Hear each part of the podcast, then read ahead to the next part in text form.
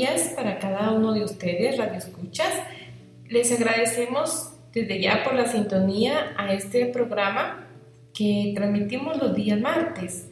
Y pues en este día vamos a tener a bien compartir con ustedes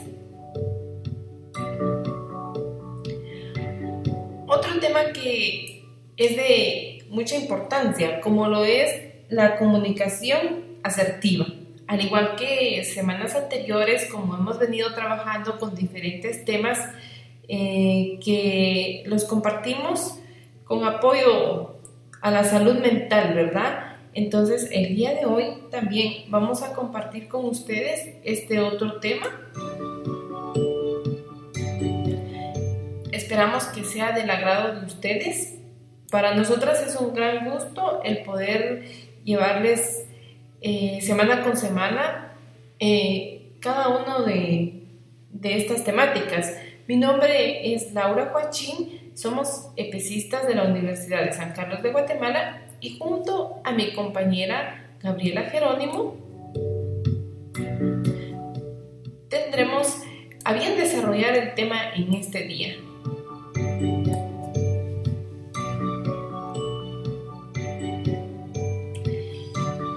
Y pues vamos a iniciar haciéndonos una pregunta. ¿Qué es la comunicación asertiva? Podemos indicar que la comunicación asertiva es un estilo de comunicación en el que expresamos ideas, sentimientos y necesidades de forma directa, de una manera segura, tranquila y honesta. Y al mismo tiempo eh, tratamos de empatizar y respetar a otras personas. Esto, a esto es lo que se refiere en sí la comunicación asertiva. Pero también, para poder seguir abordando este tema, vamos a tratar un poco eh, acerca de la comunicación en general, para que así podamos entender, ¿verdad? Un poquito más en relación a la comunicación asertiva. Y pues eh, también vamos a desarrollar la asertividad y la empatía. Y pues al hablar de comunicación, eh, nos podemos referir, ¿verdad?, de que esta existe la comunicación verbal y la no verbal. Y pues en la primera encontramos tanto la palabra hablada como la palabra escrita. Y en la denominada comunicación no verbal tendremos, eh, tendríamos los gestos, las imágenes y el tono de voz, el lenguaje corporal, entre otros. Un porcentaje eh, muy alto, actualmente podemos indicar que se, se utiliza el lenguaje no verbal. Y pues eh, de manera clásica, como se aborda la comunicación, se hace referencia de dos partes como lo sería un emisor y un receptor. Y el emisor es quien habla o escribe. Y se tiene un receptor quien es quien escucha o está leyendo. Y este último, el rol no, no es tan, tan pasivo, ¿verdad? Como, como se puede pensar. La escucha también se hace desde nuestras experiencias, de nuestras expectativas, de nuestro estado emocional y la actitud que tengamos en relación al tema o a la persona que está emitiendo el mensaje. Podemos indicar también que la comunicación se da en medio de un contexto o un referente social, cultural, histórico que influye y se da pues por medio de los canales directos entre el emisor y el receptor. También si hablamos de tipos de comunicación y el tono emocional que utilizamos en esta, puede tener y se plantearían cuatro tipos de comunicación. La comunicación agresiva, pasiva, la comunicación asertiva estaría en el medio de las otras dos y pues se daría una mezcla entre la comunicación pasiva y la comunicación agresiva. Y pues precisamente lleva el nombre de pasivo-agresivo, la cual es cercana a, a la ironía, al sarcasmo, siendo borroso el límite entre ellas. Entonces, la comunicación asertiva se relaciona con el enfado, con la ira, y nos encontramos enterados en, en ese momento. Y es posible que se hable de más e incluso lleguemos al insulto o a la provocación. Y por su parte, la comunicación pasiva estaría más cercana a la tristeza, a un estado de indefensión que mejor nos callamos para evitar problemas. La asertividad parte de un estado de cierta tranquilidad, de no reaccionarse más de la cuenta, pero tampoco asumir una postura pasiva en, el, en lo que sería la comunicación asertiva. Si pudiéramos em, basarnos en lo que se refiere a la comunicación asertiva en una actitud personal positiva a la hora de relacionarse con los demás y que consiste más que nada en expresar las opiniones y las valoraciones, evitando descalificaciones, reproches y enfrentamientos. Es una de las vías más adecuadas por la interacción y la comunicación entre las personas. Optimizar nuestras relaciones no es solamente decir lo que estamos pensando y de qué manera lo decimos, es también comprender mis necesidades, las de las demás personas y ser responsable con mis emociones y conectar con los demás. Aquí también entraría lo que sería la empatía. La comunicación asertiva con relación al comportamiento externo, nos encontramos con las personas que hablan de manera fluida, mantienen un contacto visual que no es amenazante, y hay comodidad en su postura. Pasando a otros componentes, nos encontraríamos en cuanto al pensamiento y a la emoción. Y pues la comunicación asertiva puede manifestarse de la siguiente manera. Bueno, por medio de los derechos para mí y para los demás. También una buena autoestima, respeto conmigo mismo y con nosotros el control emocional también es muy importante dentro de las características de la comunicación asertiva. Y pues también podríamos decir de que existe una personalidad asertiva y esta se característica se caracteriza por lo siguiente, por eh, poder manifestar su opinión ante un tema expresar comprensión hacia las opiniones de otros, pregunta cuando algo no tiene claro, expresa gratitud, afecto, admiración, también expresa insatisfacción, dolor, desconcierto, saber pedir cuando es necesario. Estos serían también algunas características de personas asertivas.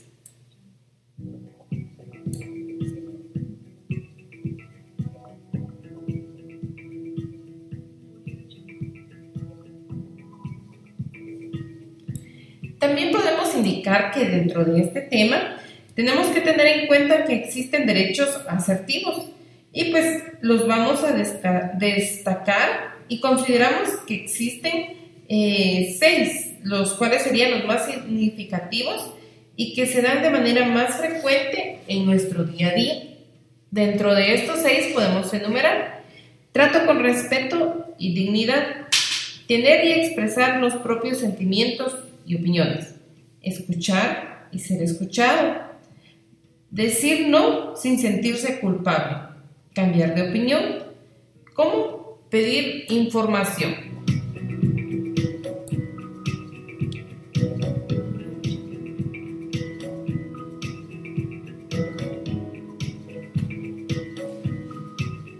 Vamos a escuchar algo más respecto a lo que es la comunicación asertiva.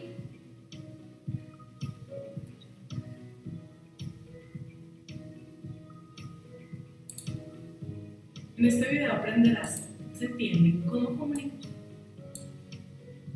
Comunicación pasiva. Tu vida personal y tu vida laboral.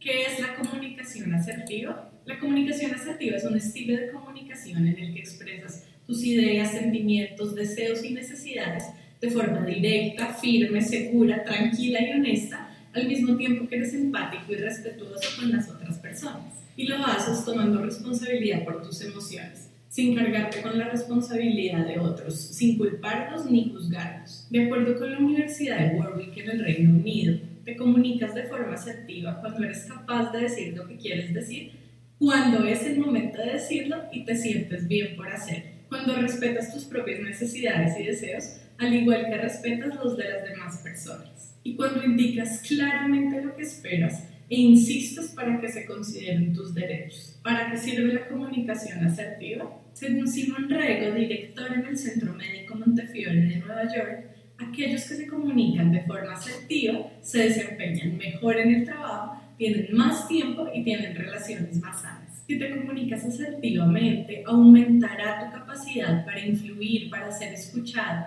y que los demás quieran apoyarte y seguir tus recomendaciones.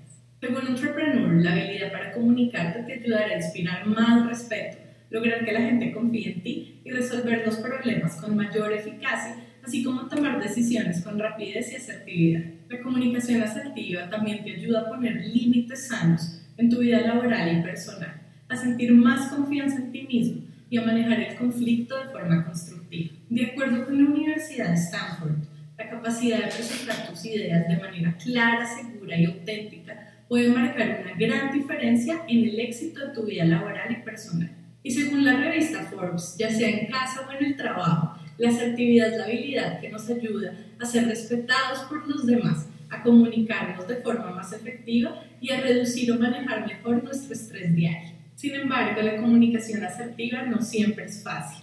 John Gottman, quien ha realizado estudios sobre relaciones durante más de 40 años en la Universidad de Washington, concluyó que lo que más se le dificulta a las personas en una relación es comunicarse asertivamente. Y esto sucede porque utilizamos tipos de comunicación que no son asertivos. Si quieres ser efectiva al comunicarte, primero necesitas identificar en qué momentos estás utilizando un estilo de comunicación que no es asertivo. ¿Cuáles son estos estilos? Comunicación agresiva. Usas el estilo de comunicación agresiva si en momentos de estrés se te dificulta regular tus emociones, reaccionas de manera exagerada y te comunicas desde la frustración. Si cuando las cosas no salen como tú quieres o cuando los demás cometen errores o no cumplen con tus expectativas, criticas sin empatía, culpas, juzgas o infundes miedo. De acuerdo con la revista Psychology Today, la comunicación agresiva implica culpar, amenazar o avergonzar. El problema es que si utilizas un tipo de comunicación agresivo,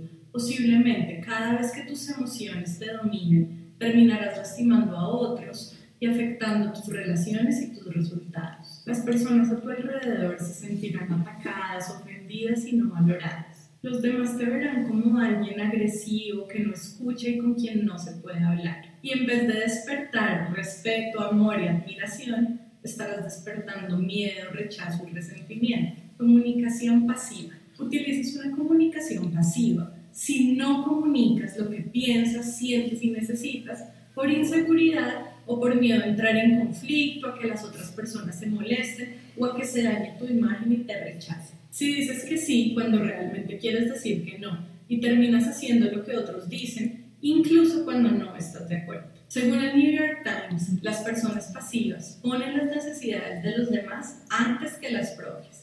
Y a la larga, ser incapaz de expresar lo que quieres es una receta para la insatisfacción perpetua porque tus necesidades siempre terminan en un segundo plano. El problema es que cuando usas el estilo de comunicación pasivo, no solo eres percibido como alguien temeroso, sino también como poco auténtico. También puede pasar que los demás no sigan tus instrucciones y se aprovechen de ti. Y tú terminarás sintiendo resentimiento hacia otros y rabia contigo mismo por no darte tu lugar. Comunicación pasivo-agresiva. Según Princeton University, cuando la comunicación de una persona es pasiva-agresiva, aunque parece pasiva en la superficie, actúa sutilmente enojada y trata de controlar a los demás mediante el sarcasmo y la comunicación indirecta o evitando el diálogo. Si adoptas un estilo de comunicación pasivo-agresivo, puede que en una situación que te genere mal humor, te quedes callado, sonrías, aparentes cooperar y niegues que algo te moleste. La mayoría de personas en algunos momentos usan una comunicación pasivo-agresiva y en vez de reconocer sus sentimientos de desacuerdo o frustración y de expresarlos directamente, los niegan o usan el sarcasmo. El problema de usar la comunicación pasivo-agresiva es que daña las relaciones con los demás y termina siendo visto como alguien manipulador, falso, solapado, que anda con una máscara.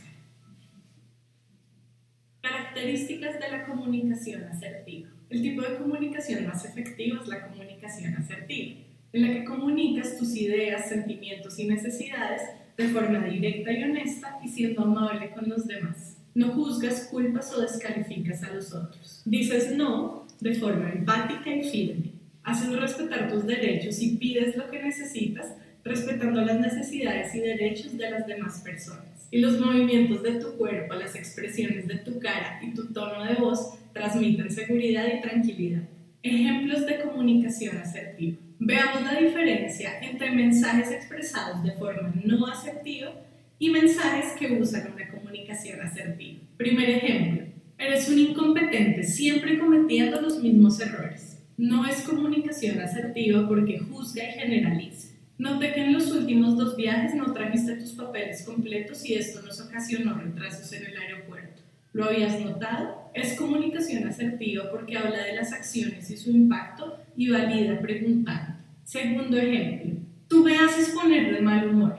No es asertiva porque culpa y se victimiza. Cuando llegas tarde a recoger a los niños, me siento ofuscado y a ellos se les hace tarde para comer. Es asertiva porque se hace responsable por sus emociones, hablando en primera persona, es específica y habla de las acciones y su impacto. Último ejemplo, te veo con mala actitud, deberías estar más comprometido. No es asertiva porque generaliza y juzga. Veo que en el último mes has llegado tarde a las reuniones y a mí me gustaría que llegues puntual. Es asertiva porque es específica y es una solicitud en primera persona. Comunicación asertiva en el trabajo. Según la Universidad Politécnica de Hong Kong, la comunicación efectiva en el lugar de trabajo es un acto de equilibrio. Si somos pasivos, es posible que tengamos problemas para que otros sigan nuestras instrucciones. Si somos agresivos, podemos perder el interés de la gente. Gran parte de los conflictos que las personas enfrentan en el trabajo se originan en la comunicación. Si te comunicas asertivamente en tu trabajo, serás más efectivo en negociar, llegar a acuerdos gana-gana y dar feedback constructivo. La asertividad mejora las relaciones en el lugar de trabajo, disminuye los niveles de estrés y aumenta la motivación.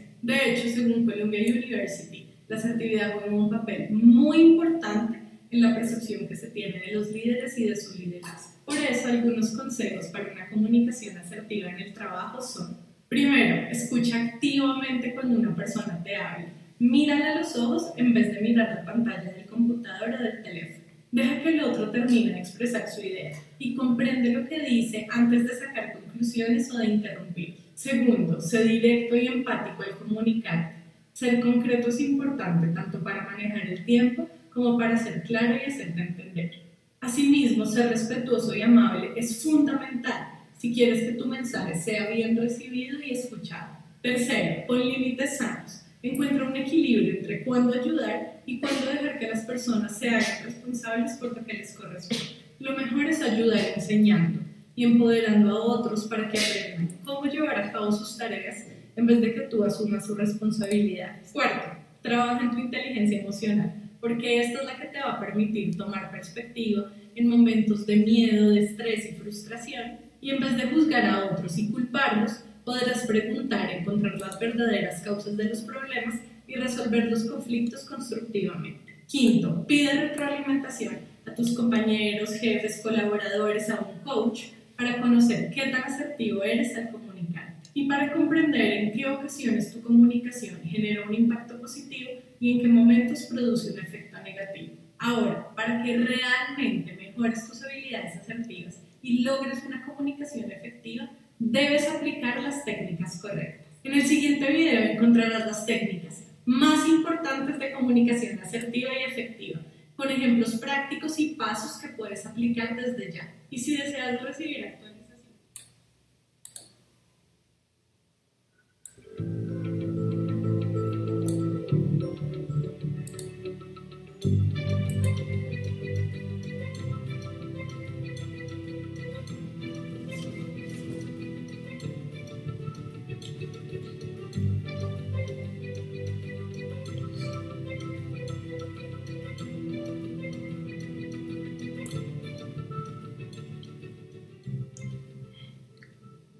Como lo escuchamos anteriormente, la importancia de una comunicación asertiva. Y pues esta también eh, significa, ¿verdad?, el poder comunicarnos de manera diplomática y equilibrada en la que podemos compartir nuestros puntos de vista y defender nuestros derechos. Y pues al mismo tiempo tenemos que tener en cuenta los sentimientos de los demás y respetar sus creencias y también lo que serían sus derechos.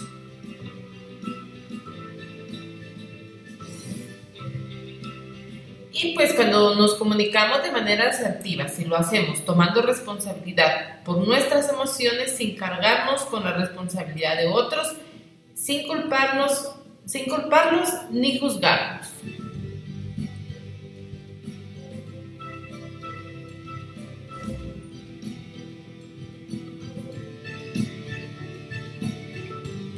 Con esto vamos adquiriendo lo que es la capacidad de decir lo que queremos decir y en el momento en el que lo queremos decir.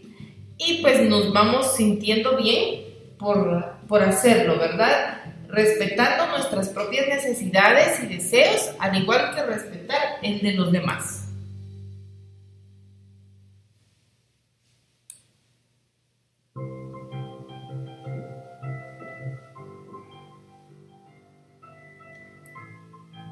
Por medio de la comunicación asertiva expresamos nuestras ideas, nuestros sentimientos, eh, nuestras decisiones de forma honesta, calmada, directa y firme. También gestionando nuestras emociones y pensando qué vamos a decir y cómo lo vamos a decir.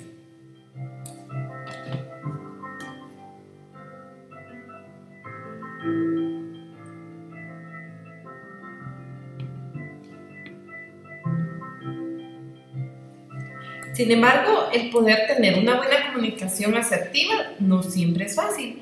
Y pues también tenemos que ir practicando, ¿verdad? De qué manera vamos a expresar nuestras ideas, nuestros sentimientos y pues para poder eh, actuar, ¿verdad? De forma honesta, calmada, directa y firme, tratando de gestionar las emociones y pensando lo lo que vamos a decir.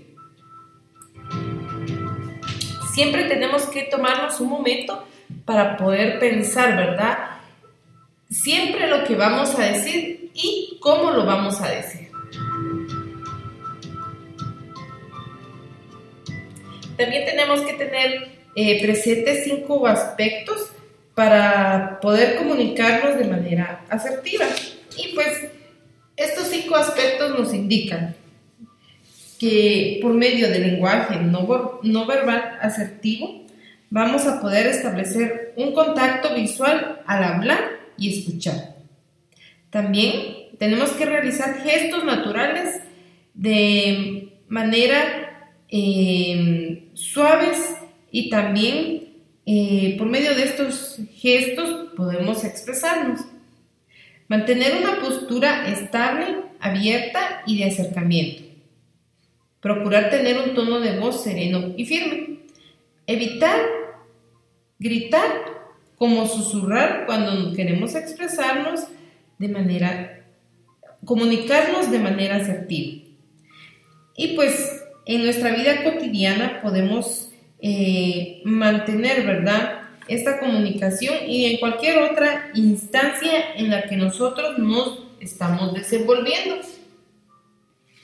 También la empatía es muy importante dentro de la comunicación asertiva y podemos eh, hacer una pequeña definición de lo que es la empatía.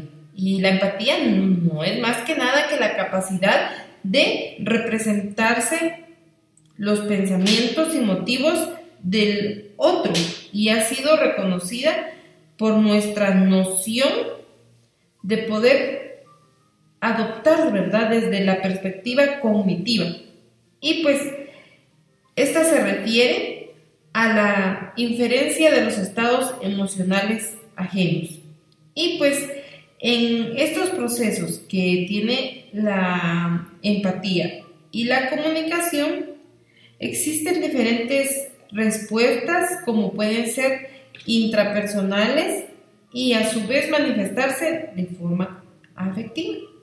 Y podemos manifestarnos preocupación empática y no afectivas como los prejuicios. También lo que estamos generando, ¿verdad? Es cómo la conducta de nosotros puede ayudar a otras personas.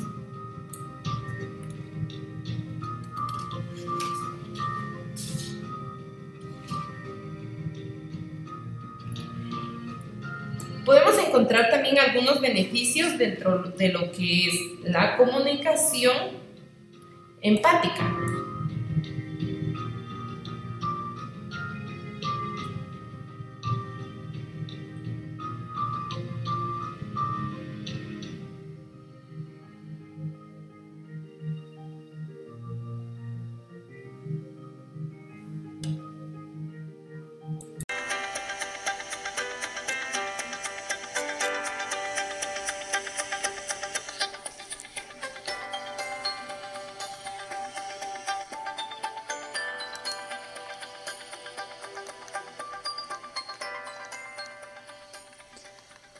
Buenos días, tenga cada uno de ustedes. Agradecemos eh, la sintonía a este programa eh, como cada semana. Les saluda Gabriela Jerónimo y continuando con mi compañera Laura, eh, yo les voy a hablar acerca de la comunicación asertiva con la pareja y con los hijos. Pero antes vamos a un corte. Quédese con nosotros.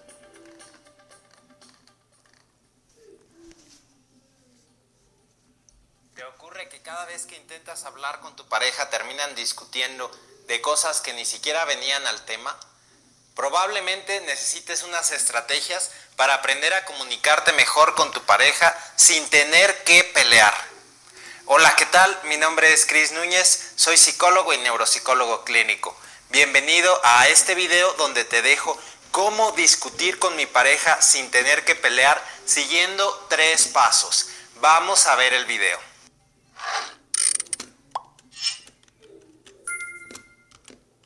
Muchas veces cuando estoy armando estos videos parece hablar de temas demasiado abstractos.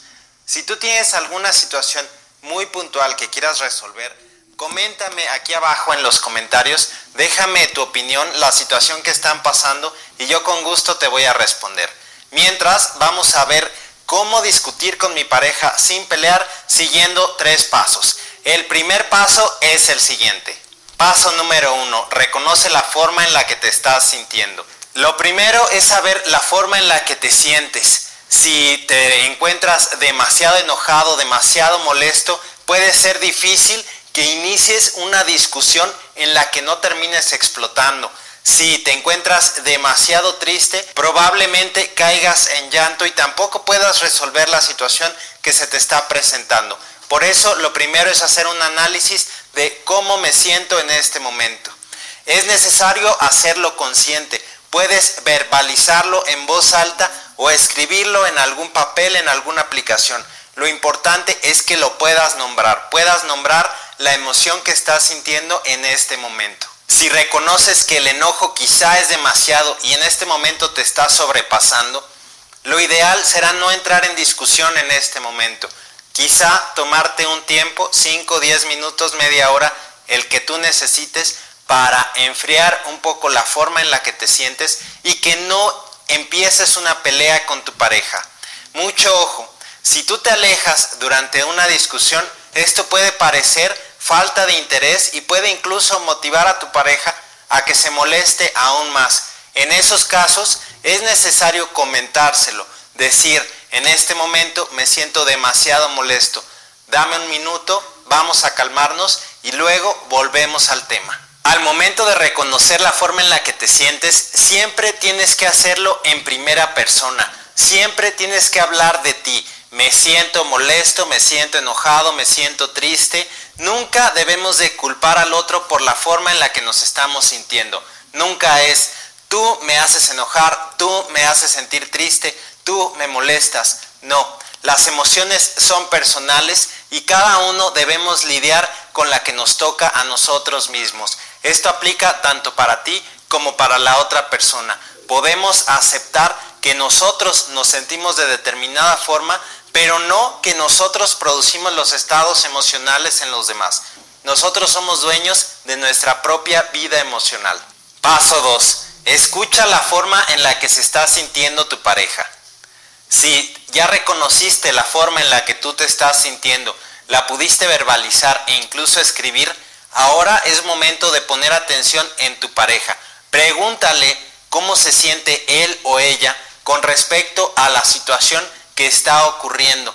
Muchas veces este autoanálisis con el que nosotros iniciamos de descubrir nuestra emoción también nos permite guiar a la otra persona para que ella reconozca cuál es su sentir con respecto a la situación que están viviendo.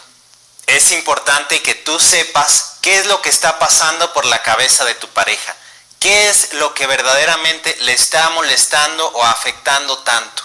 En la medida en que tú comprendas la situación desde su perspectiva, entonces podrás hacer un mejor análisis de la situación en general. Es muy importante reconocer que esta realidad emocional en la que estamos viviendo incluye tanto la perspectiva válida de tu vida emocional como la de tu pareja. Es decir, que la forma en la que tú te sientes es absolutamente válida.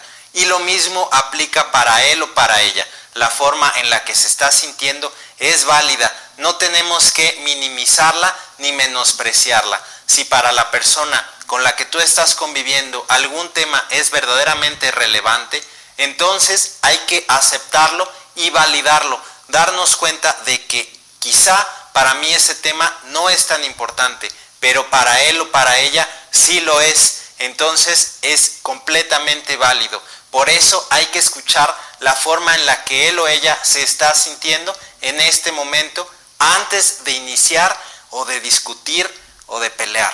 En muchos lugares se habla acerca de ser empático, de ponernos en el lugar del otro. Difícilmente podemos hacer esto, ya que es imposible experimentar las emociones o los pensamientos desde un marco conceptual que no sea el propio. Yo interpreto mi vida emocional en base a mis vivencias y mis experiencias. Es muy difícil pensar que una tercera persona pueda entender la forma en la que yo estoy interpretando mis emociones.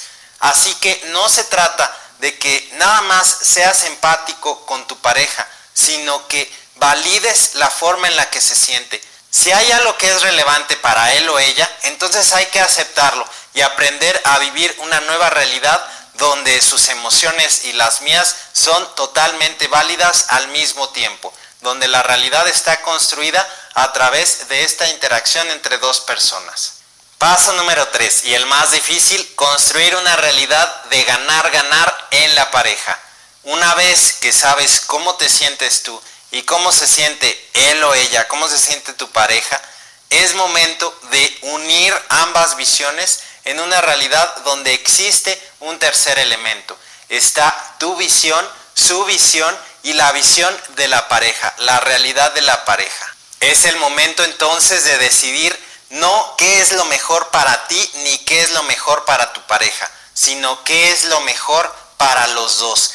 Cómo construyen una solución al problema donde ambos estén ganando. Parece que suena algo ideal, pero si no se hace así, si no aprendemos a validar tanto su perspectiva como la mía, terminaremos uno de los dos cediendo. Y si terminamos cediendo y lo hacemos recurrentemente cualquiera de los dos, esto puede generar rencor y enojo, un malestar importante en el que alguno de los dos se quede insatisfecho. a la larga esto generará un conflicto y entonces será mucho más difícil intervenir ahí. Por eso es importante generar una realidad donde más que mi bienestar o más que el bienestar únicamente de mi pareja, tenemos que generar un bienestar mutuo, un bienestar para la pareja.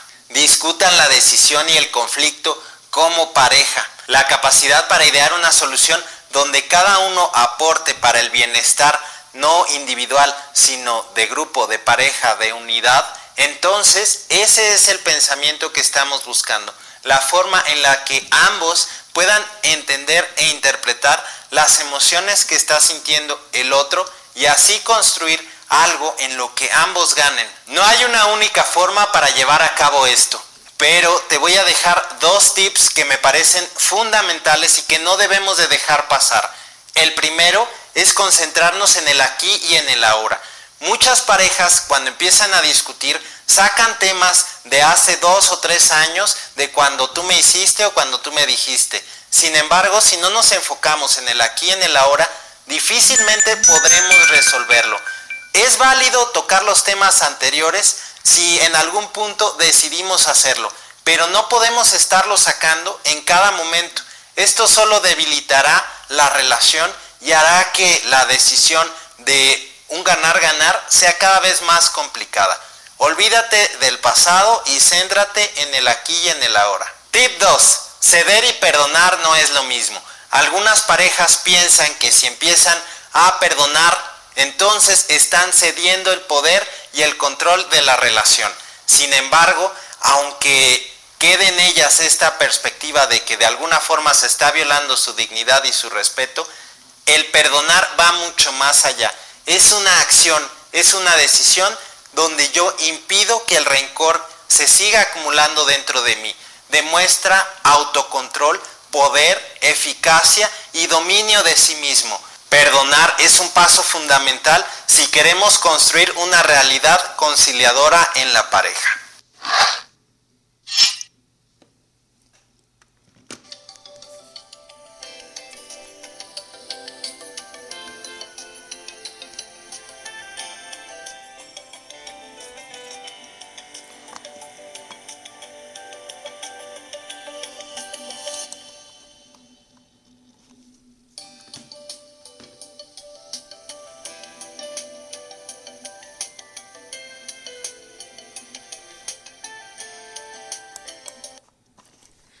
Muchas gracias por continuar en sintonía.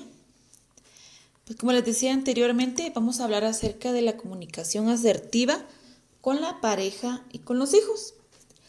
Y pues la comunicación dentro de una relación de pareja va a determinar muchos aspectos de esta relación, ¿verdad? Y aquí pues em, esto va a determinar el bienestar mutuo, ¿verdad? También el tipo de relación que va a tener el tipo de convivencia y el grado de satisfacción dentro de la pareja. Esto quiere decir que entonces que la comunicación asertiva es un factor clave para que una relación sea sana, funcione y perdure por muchos años.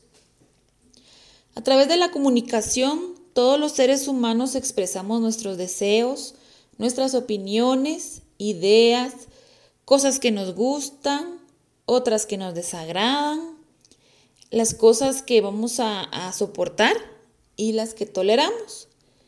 Y pues muchas veces no va a ser fácil, ¿verdad? Porque em, cuando tratamos de llegar a un acuerdo con otras personas, con negociar y conceder, eh, lo importante va a ser que exista empatía entre las dos personas, ¿verdad? Y por lo tanto, pues dentro de una pareja la empatía es fundamental para que em, la relación se pueda reforzar, ¿verdad? Y para que la relación sea una relación sana. Y pues la asertividad también implica que nosotros seamos honestos con lo que queremos, sin llegar a resultar em, groseros o irrespetuosos con la otra persona. Eh, también se trata de, de que estemos en un punto medio, ¿verdad? Sin ser agresivos, pero tampoco ser tan pasivos.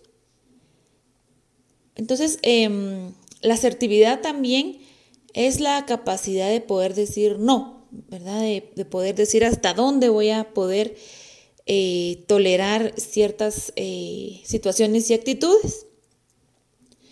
Y pues eh, todo esto implica, ¿verdad? Que nosotros podamos expresar nuestros sentimientos y nuestros deseos, ¿verdad? Teniendo en cuenta nuestros derechos, pero también debemos de tomar en cuenta los pensamientos y los deseos de la otra persona. Tenemos que tratar de hablar siempre con respeto, realizando sugerencias o expresando nuestras emociones y nuestras opiniones sin faltarle el respeto a la otra persona. Entonces, cuando mm, existe una comunicación asertiva en la pareja, entonces eh, las dos personas son capaces de poder expresarse con total libertad, porque siempre van a tomar en cuenta las necesidades de la otra persona, ¿verdad? Tanto las, las propias como las de las otras personas también son importantes. Y nuestra comunicación asertiva permite que nosotros seamos honestos, ¿verdad? Que seamos nosotros mismos y que podamos respetarnos. Algunas de las ventajas de la comunicación asertiva dentro de la pareja son, número uno, que permite marcar límites. Em, siempre es importante marcar límites, límites dentro de la pareja, porque eh, nosotros vamos a, expresar todos los aspectos, ¿verdad? Y comportamientos que a nosotros no nos gustan y que no vamos a tolerar. ¿verdad? Por ejemplo, nosotros podemos eh, negociar con la pareja, ¿verdad? Algunas situaciones. Por ejemplo, yo puedo marcar un límite de decir, a pues eh, el tono de voz llega hasta cierto punto, ¿verdad? Em, siempre es importante poder marcar límites, ¿verdad? Poder decir hasta dónde somos nosotros capaces de poder soportar algo. Eh, la siguiente ventaja es que nos permite negociar, ¿verdad? Y a raíz de este punto pues, nosotros vamos a encontrar la posibilidad de poder negociar las cosas que vamos a necesitar dentro de una relación, ¿verdad? Podemos expresar nuestras necesidades y también nuestros deseos, nuestras preferencias, ¿verdad? Por ejemplo, este fin de semana vamos a comer con mis papás y el siguiente con los tuyos. Esa es una manera de negociar, ¿verdad? O poder decir, eh, vamos a ir el sábado con tu familia y el domingo con la mía, ¿verdad? Siempre em, tomando en cuenta, ¿verdad?, a la otra persona. La otra ventaja es que nos permite ser empáticos, ¿verdad? Y pues una, una comunicación asertiva en la pareja Em, nos ayuda a poder a potenciar ¿verdad? la empatía a través de mensajes asertivos que nosotros le estamos enviando a la otra persona, siempre y cuando pues sean eh, de forma educada, ¿verdad? Cuando hablamos de empatía, hablamos de que nosotros nos podemos poner en el lugar de la otra persona, ¿verdad? Como decimos comúnmente, nos vamos a poner en los zapatos de la otra persona para ver cómo siente y cómo piensa también, ¿verdad? Entonces, em, a eso nos referimos con empatía. También nos permite crear una convivencia agradable, porque si nosotros somos capaces de decirle a nuestra pareja lo que pensamos, sin prejuicios, ¿verdad? De una forma educada y respetuosa, estaremos contribuyendo a crear un clima de bienestar y de convivencia agradable dentro de nuestra relación, ¿verdad? Dentro de nuestro hogar. Por eso es importante siempre que con nuestra pareja utilicemos palabras como por favor, gracias, de nada, eh, pedir disculpas cuando nos equivocamos.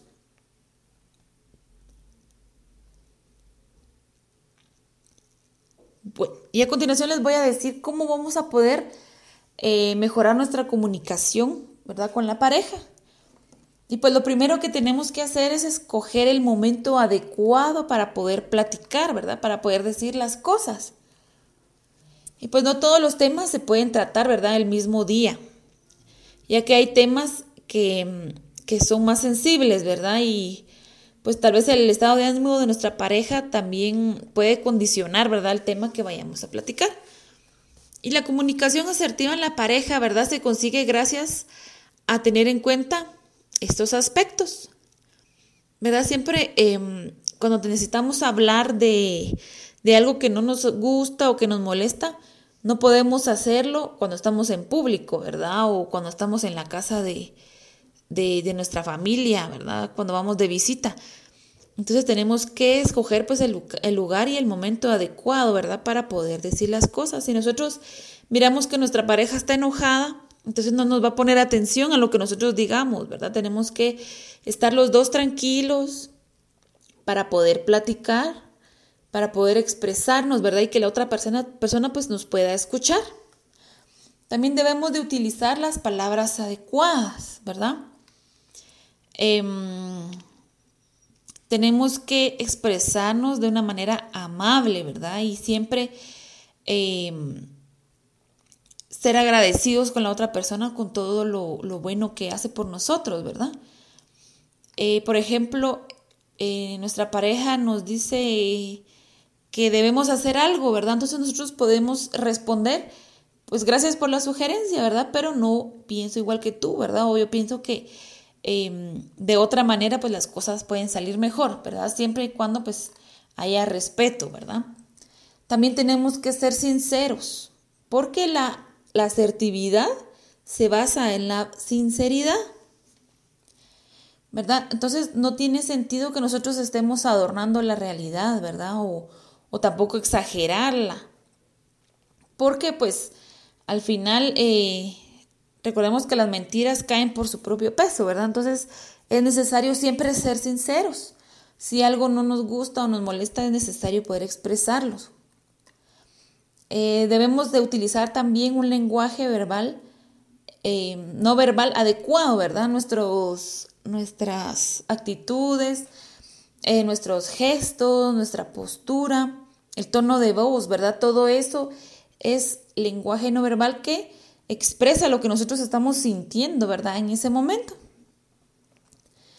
Entonces, em, debemos siempre cuidar el tono de nuestra voz, ¿verdad? Ya que esto influye mucho y cómo la otra persona va a recibir la información, ¿verdad? Entonces, em, por ejemplo, yo tal vez estoy tranquila y eh, empiezo a hablar muy fuerte, entonces la otra persona lo va a, percibir como que yo estuviera enojado, como que yo estuviera gritando, ¿verdad? Entonces es importante nuestro tono de voz. También los gestos que nosotros podamos hacer cuando nos, expresamos también son importantes. Eh, algunos consejos para que nos podamos nosotros expresar, ¿verdad? De manera sana con nuestra pareja. Em, no tenemos que dar todo por hecho, ¿verdad? Uno de los primeros problemas que se da a la hora de comunicarnos con nuestra pareja es la manera de dar por sentado y entendido, ¿verdad? Lo que nosotros decimos o escuchamos. Y no nos damos a la tarea de poder corroborar la información por lo que em, en muchas ocasiones pues se malinterpreta y se entiende de un modo erróneo, ¿verdad? No mm, de la manera que nosotros la queremos decir. Entonces es importante también escuchar qué es lo que nos quiere decir eh, nuestra pareja. También es importante que nosotros podamos eh, respetar la opinión de otras personas. Si no pensamos de la misma manera, pues es importante que podamos por lo menos respetarlo, ¿verdad? Así como nosotros pedimos respeto, debemos de darlo también. Em, siempre también es bueno eh, traer a nuestra memoria aquellos recuerdos que sean importantes para nosotros, ¿verdad? Todo aquello que nosotros hayamos vivido los momentos felices, es importante también traerlos a nuestra memoria siempre, porque como seres humanos muchas veces nos enfocamos en lo malo, ¿verdad? En lo negativo, y nos olvidamos de la de lo bueno que puede tener cada persona y de lo bueno que nos brinda, ¿verdad? Esos momentos que, que nos han brindado. Em, también tenemos que tomar en cuenta los sentimientos de la otra persona, ¿verdad? Em, necesitamos saber que estamos conviviendo con otro ser humano que también piensa, que también siente. Entonces es importante tomar todo esto en cuenta. a la hora de comunicarnos también con nuestros hijos, es importante que nosotros podamos em, ponernos también, ¿verdad?, en el lado de nuestros hijos, ponernos en, sus zapatos, ¿verdad? Porque ellos pues también son seres humanos que sienten, que piensan, ¿verdad? Y no por ser eh, niños o por ser pequeños quiere decir que ellos eh, no, que ellos están ahí sí que aislados, ¿verdad? De, de lo que nosotros sentimos, ¿verdad? Porque también son seres humanos. Y em, para poder tener una comunicación asertiva con nuestros hijos, debemos tomar en cuenta que nosotros como familia somos el primer grupo social de un niño, ¿verdad? Entonces, esto va a determinar la forma en que el niño se va a desenvolver en la sociedad cuando sea un adulto. Esto siempre es importante tenerlo en cuenta. Nosotros somos el ejemplo a seguir de nuestros hijos. Em, la comunicación asertiva, ¿verdad? Con nuestros hijos también va a determinar la calidad de cómo funcionemos como familia, ¿verdad?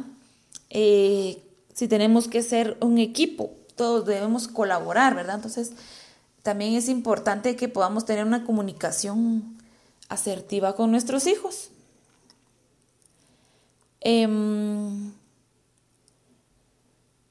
cuando nosotros tenemos, podemos, logramos comunicarnos de una manera efectiva con nuestros hijos, eh, pues los efectos van a influir positivamente en la interacción que nuestros niños, ¿verdad?, vayan a tener con otros grupos. Em, como por ejemplo en la escuela, ¿verdad? Cómo ellos se van a comunicar con las demás personas, con su maestra, con sus compañeros, ¿verdad? Y pues, como les decía anteriormente, esto va a definir cómo van a ser ellos, ¿verdad? Cómo va a ser su comunicación cuando sean adultos. Em, tener una buena comunicación también es esencial, ¿verdad? Con nuestros hijos para que podamos... Em, poder satisfacer, ¿verdad?, las necesidades de cada persona. Y pues entre las ventajas que tenemos de mm, acerca de la comunicación asertiva con nuestros hijos es que la resolución de problemas, ¿verdad? Permite que, que los integrantes de la familia podamos llegar a acuerdos y resolver nuestras diferencias, ¿verdad? De manera rápida y eficaz. Cuando nosotros escuchamos a las demás personas, podemos saber qué es lo que ellos están sintiendo, ¿verdad? Entonces, podemos llegar a, poder resolver nuestros problemas de una manera eh, efectiva, ¿verdad? También la escucha activa y la expresión del lenguaje verbal y no verbal va a facilitarnos, ¿verdad?, el planteamiento de nuestros objetivos y la organización dentro de nuestra familia. También otra ventaja, ¿verdad?, es de que eh, aumenta la autoestima de nuestros hijos, porque la sensación de ser escuchados, respetados y valorados refuerza el amor propio y la autoconfianza en cada uno de nuestros hijos. Otro beneficio es de que al reconocer los derechos personales de cada miembro de la familia, también se desarrolla la capacidad de poder defenderlos, ¿verdad?, en contextos sociales. También favorece la confianza, ¿verdad? Em, porque cada miembro de la familia puede expresar lo que siente, ¿verdad? Entonces, a la hora que se expresa, puede sentirse aceptado y le damos las herramientas para que posteriormente ellos en la adultez puedan expresarse también honestamente, ¿verdad? Que ellos puedan expresarse y eh, sin temor, Em, también es importante que nosotros dejemos a, nuestros hijos hablar, ¿verdad? Porque así, de esta manera, pues ellos van a poder compartir sus vivencias, ¿verdad? Sus ideas o los problemas que estén atravesando sin temor a ser excluidos, ¿verdad? Por los demás. Nosotros les damos, les damos también esa herramienta, ¿verdad? De que ellos puedan sentirse en confianza de poder compartir con nosotros sus problemas y sus ideas. Otro beneficio es la armonía porque la capacidad de dialogar abiertamente sobre los problemas, ¿verdad? Y definir las normas claras favorece un ambiente de equilibrio y tranquilidad dentro de la casa.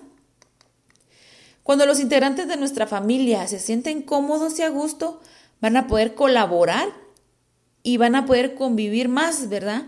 Entre, nos, entre ellos, eh, entre toda nuestra familia, ¿verdad? Por convicción propia, más que por un deber, ¿verdad? Ellos van a convivir con nosotros por elección, ¿verdad? No por obligación.